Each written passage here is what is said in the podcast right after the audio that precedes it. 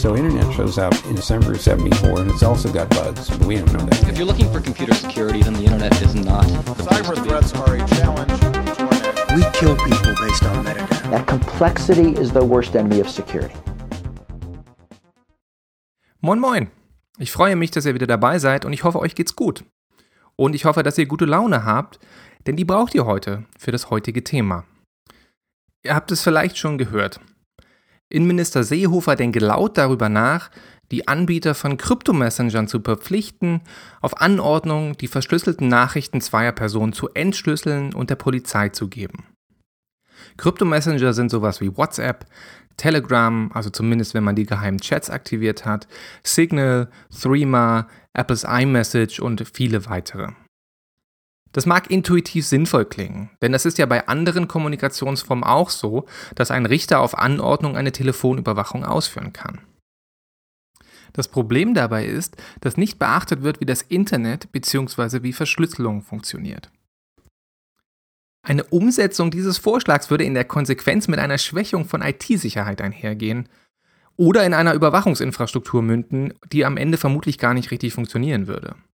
Und, noch problematischer, Kriminelle, die verschlüsselte Messenger benutzen, würden davon faktisch kaum betroffen sein, da sie zu Open-Source-Alternativen wechseln können, die der deutsche Staat gar nicht ohne weiteres regulieren kann. Wenn dieser Vorschlag umgesetzt werden würde, müssten wir Normalsterblichen mit einer Hintertür in unseren Messengern leben, während Kriminelle davon nicht betroffen wären. Und das ist im Zeitalter von Hackern und Cybercrime keine besonders gute Idee. Wie funktioniert eigentlich Verschlüsselung? Ganz simpel gesprochen ist Verschlüsselung so etwas wie eine Geheimsprache. Das habt ihr als Kinder vielleicht schon gemacht. Eine bekannte Form von Verschlüsselung ist das Ersetzen von Buchstaben in einem Wort nach einem bestimmten Schema. Wenn man zum Beispiel das Wort Mama nimmt und sagt, ersetze jeden Buchstaben in dem Wort mit dem Buchstaben, der ihm drei Stellen später im Alphabet folgt, ja, dann wird aus Mama PD PD.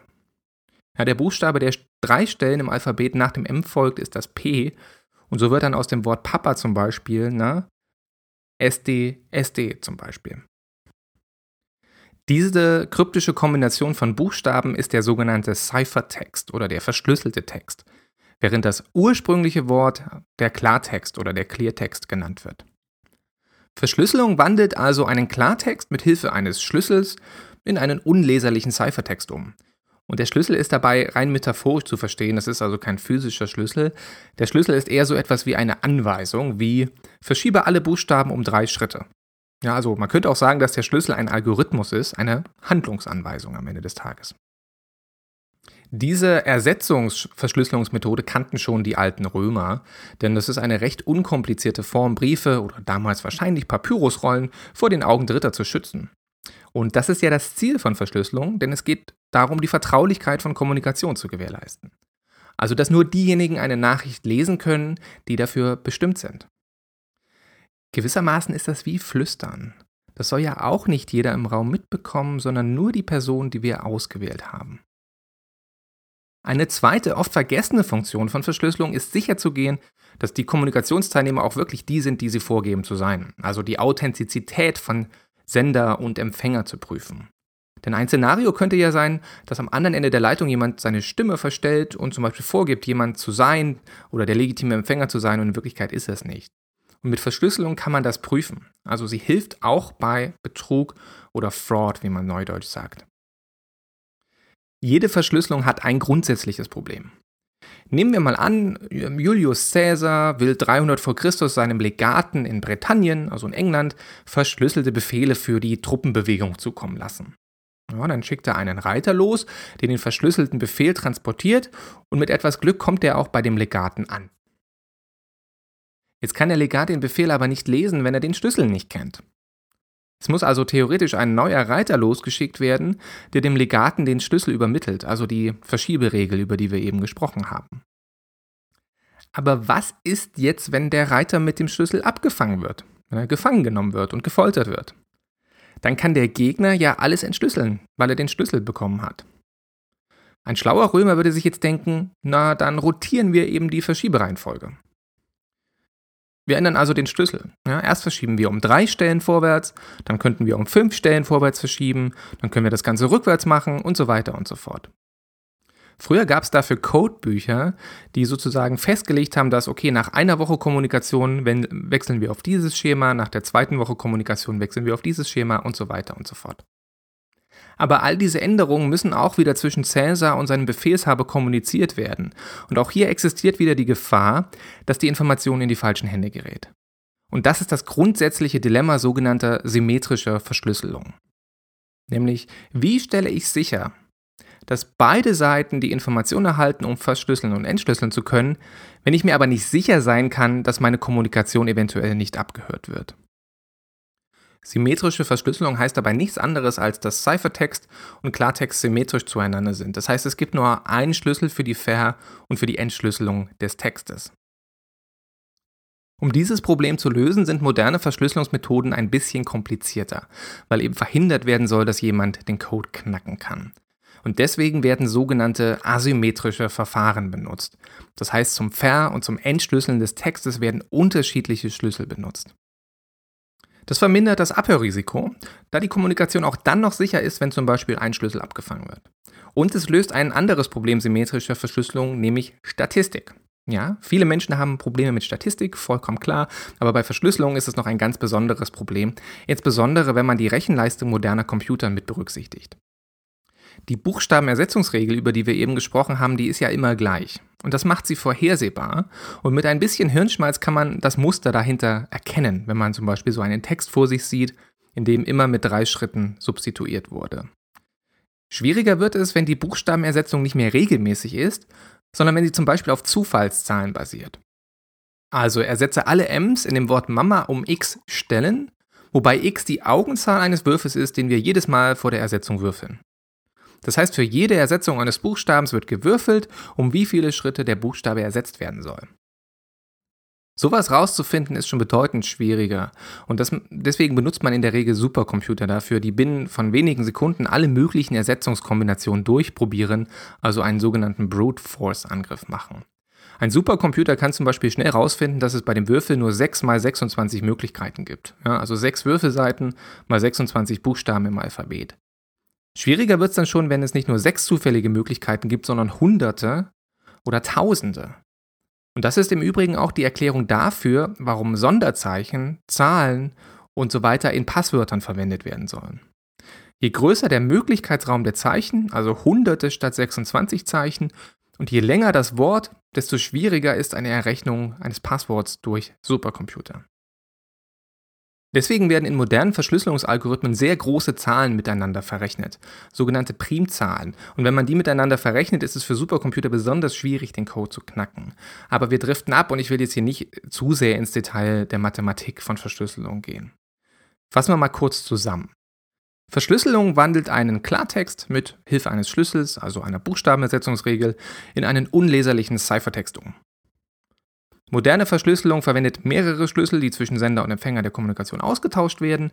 Und zu guter Letzt, die Ersetzungsregel basiert auf komplexen mathematischen Formeln und die sollen verhindern, dass man mit, Com mit Computern, mit Supercomputern, mittels statistischer Verfahren den Code knacken kann.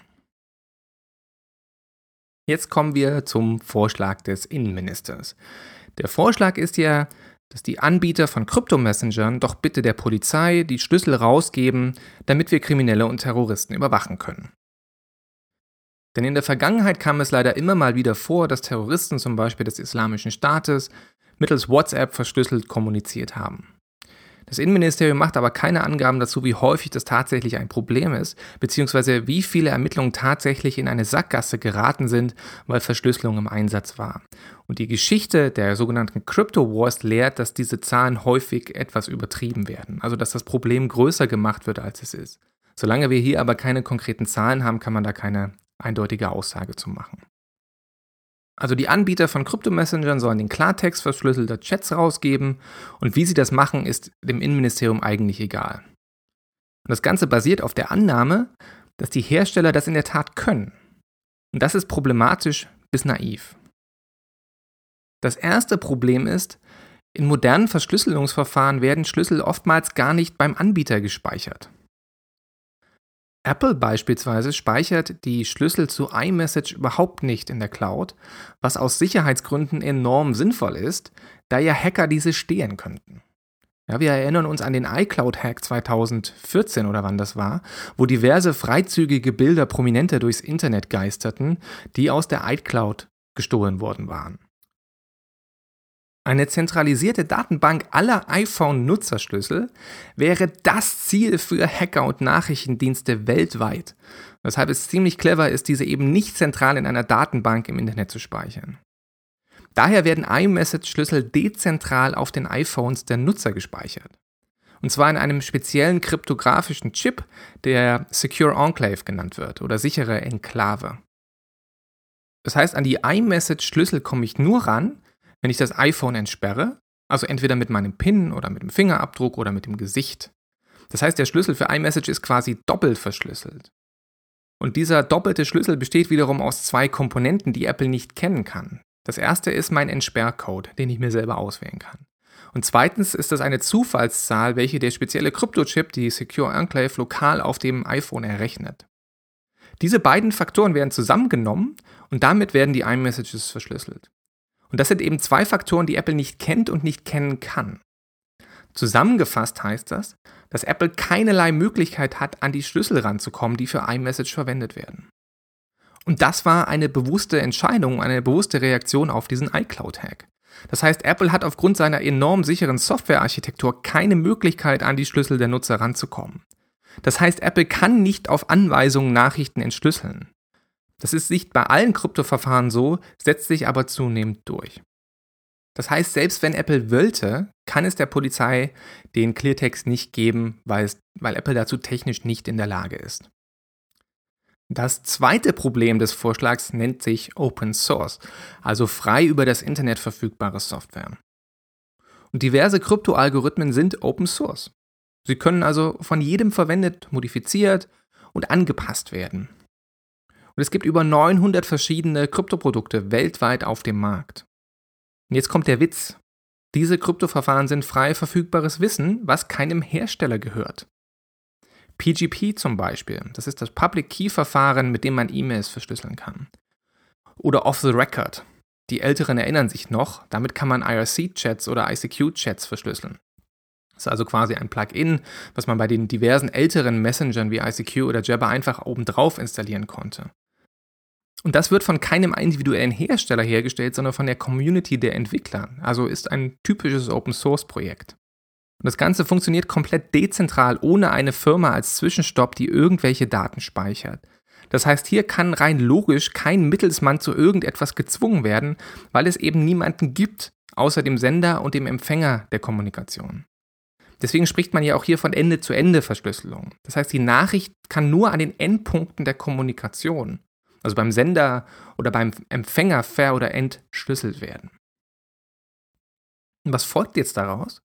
Wenn ein Staat per Gesetz einen Hersteller zwingen will, Schlüssel rauszugeben, würden Kriminelle einfach zu Open-Source-Projekten abwandern, wo eben niemand gezwungen werden kann, irgendetwas rauszugeben, weil es niemanden gibt, den man zwingen könnte. Aber damit noch nicht genug. Das dritte Problem des Vorschlags sind sogenannte Einmalschlüssel. Moderne Verschlüsselungsverfahren benutzen sogenannte Einmalschlüssel. Die sind genau für einen Ver- bzw. Entschlüsselungsvorgang gültig und sind dann verbraucht. Das heißt, sie haben gewisserweise ein Haltbarkeitsdatum. Das heißt, für jede individuelle Sendung einer Nachricht wird ein eigener Schlüssel verwendet. Und das ist nochmal eine Stufe härter als die Verfahren, die nur den Kommunikationskanal, also die Leitung, verschlüsseln. Das kann man sich am Beispiel einer Rohrpost ganz gut vorstellen. Traditionelle Verschlüsselungsverfahren härten einfach nur die Rohre.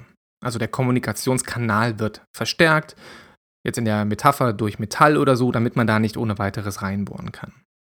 Bei Einmalschlüsseln oder auch Forward Secrecy genannt, wird jede einzelne Rohrpostkapsel mit einem eigenen Schlüssel verschlüsselt.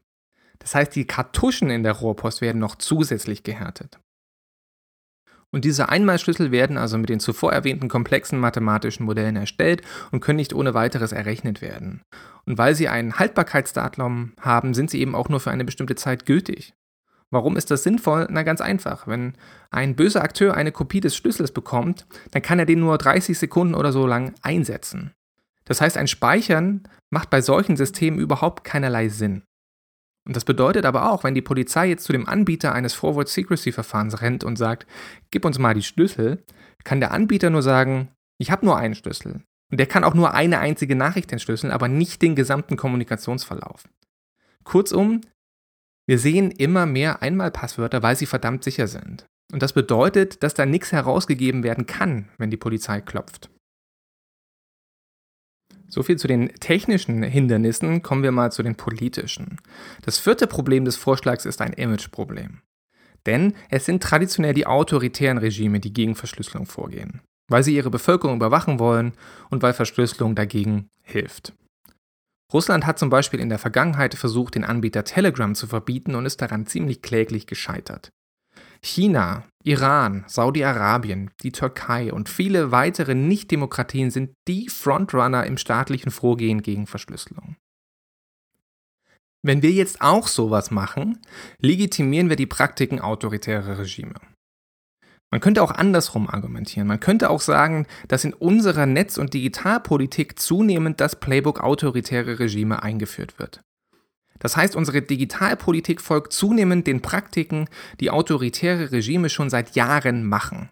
Ob das die Vorratsdatenspeicherung ist, ob das der Einsatz von Trojanern gegen Journalisten ist oder ob das eben die Schwächung von Kryptographie ist. Das ist das autoritäre Playbook, was zunehmend auch bei uns Anwendung findet.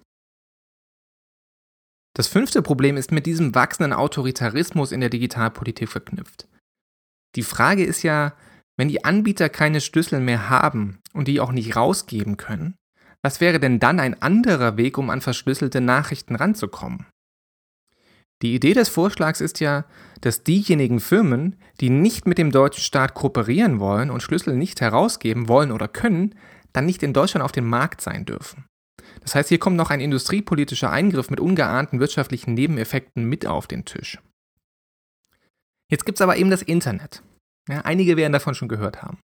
Das bedeutet also, dass es alle möglichen Kryptodienste frei verfügbar und downloadbar über das Internet gibt. Das heißt, wenn bestimmte Dienste verboten sind, weil sie nicht mit dem deutschen Staat kooperieren wollen, dann kann man genügend Alternativen frei downloaden. Und wie verhindert man denn das jetzt? Und um das zu verhindern, müsste der Staat diejenigen Dienste blockieren, die nicht kooperieren wollen. Das heißt, der deutsche Staat müsste bei so einer Politik verhindern, dass deutsche Nutzer auf diese Dienste über das Internet nicht mehr zugreifen können. Und das geht am Ende des Tages nur mit Netzsperren und Internetfiltern. Das heißt, um so ein Verbot umzusetzen, um ein Enforcement eines Kryptoverbots umzusetzen, müsste man eine umfassende Zensurinfrastruktur aufbauen, wie man sie aus autoritären Regimen wie zum Beispiel China kennt. Der Witz ist jetzt, dass diese Zensurinfrastruktur wahrscheinlich nicht mal richtig wirksam wäre.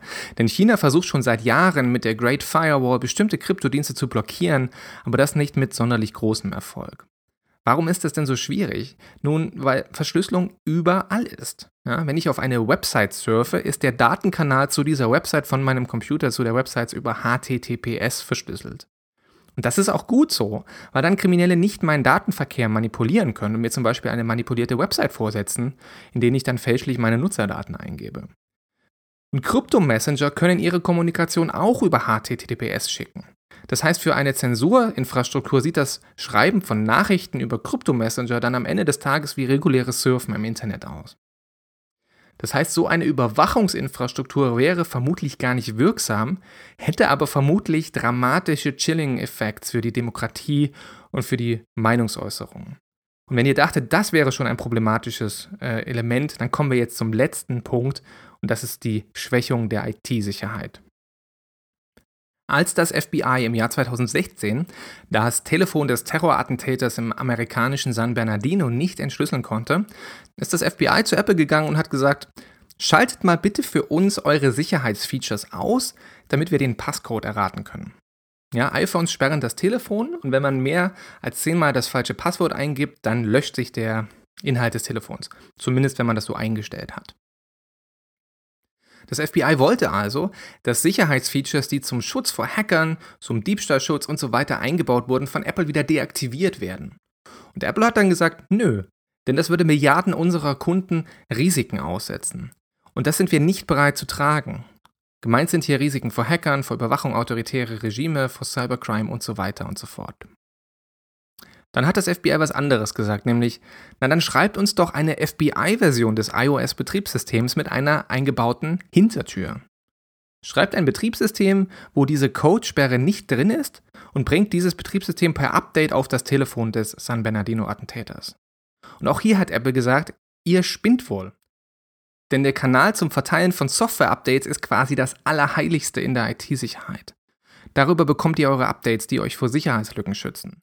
Und wenn jetzt bei den Nutzern auch nur der Verdacht bestünde, dass durch die Auto-Updates, die eigentlich Sicherheitslücken beheben sollen, neue Sicherheitslücken eingespielt werden, dann wird niemand mehr irgendwelche Updates installieren. Und wenn das der Fall ist, dann brennt aber richtig der Baum. Denn wenn niemand mehr Updates installiert, bleiben Geräte noch verwundbarer für Hackerangriffe, als sie es jetzt schon sind.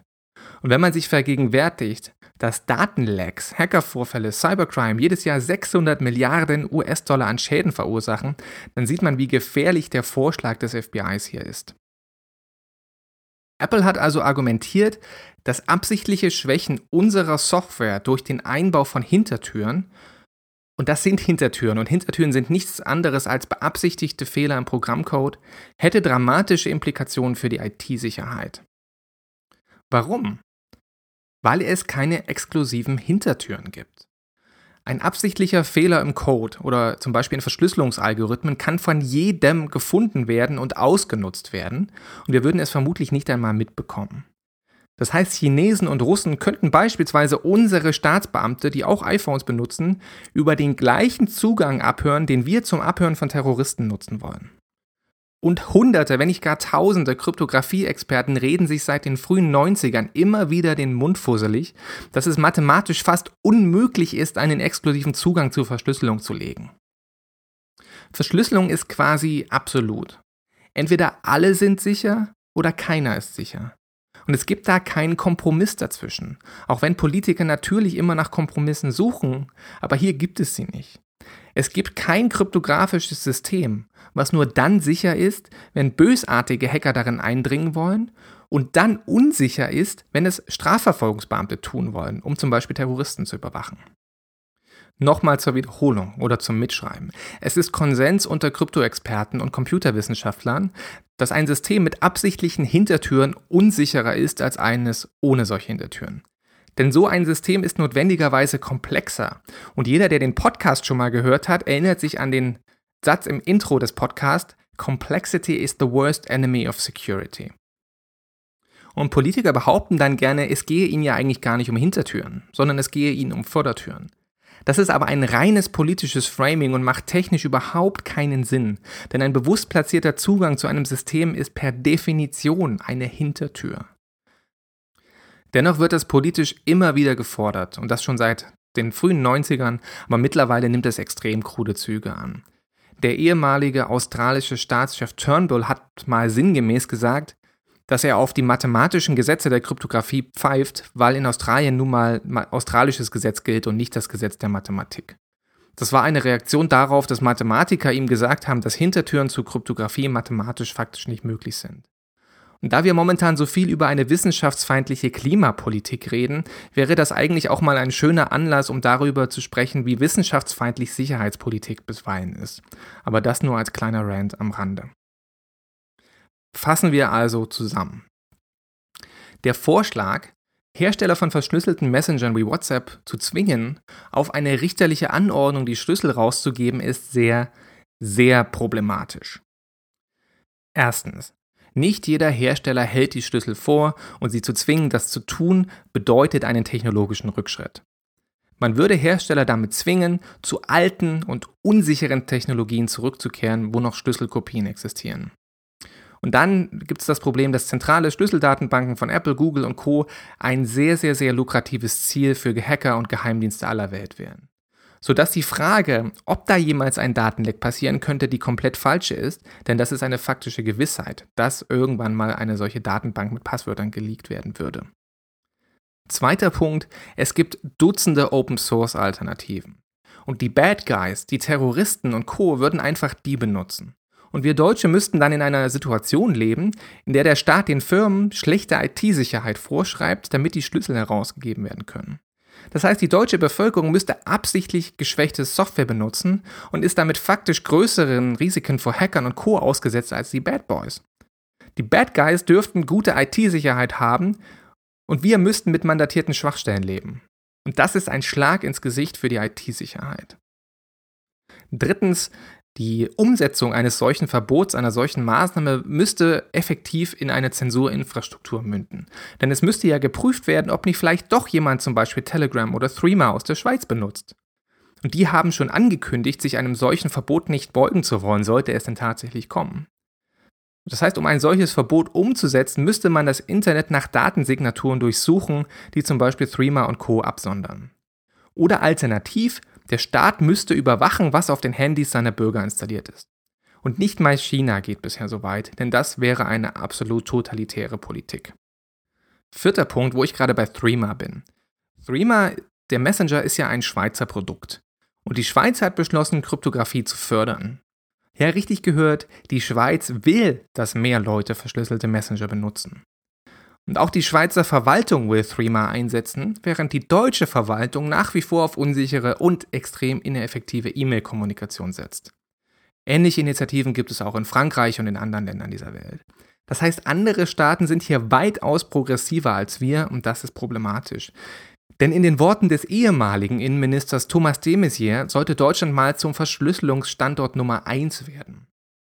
Mit einer Backdoor-Policy wird es aber nicht passieren. Und mit einer Backdoor-Policy sind wir auch nicht besser als autoritäre Regime. Und wenn technische, mathematische und rationale Argumente nicht helfen, dann gibt es auch noch ein wirtschaftliches Argument, was eventuell funktioniert. Eine restriktive Kryptopolitik kann den Effekt haben, dass Unternehmen A ihre Produkte nicht mehr auf dem deutschen Markt anbieten und dass B hier in Deutschland weniger Unternehmen existieren, die entsprechende Produkte überhaupt herstellen. Das heißt, das Ganze hätte Implikationen für den Wirtschaftsstandort Deutschland. So, jetzt habe ich genug gerantet. Das Thema ist ein sensibles Thema und ich beschäftige mich schon lange damit und dieses Thema Kryptopolitik und das Schwächen von Verschlüsselung existiert, wie gesagt, schon seit den 90er Jahren und die Argumente in diesem Diskurs haben sich nicht wesentlich verändert.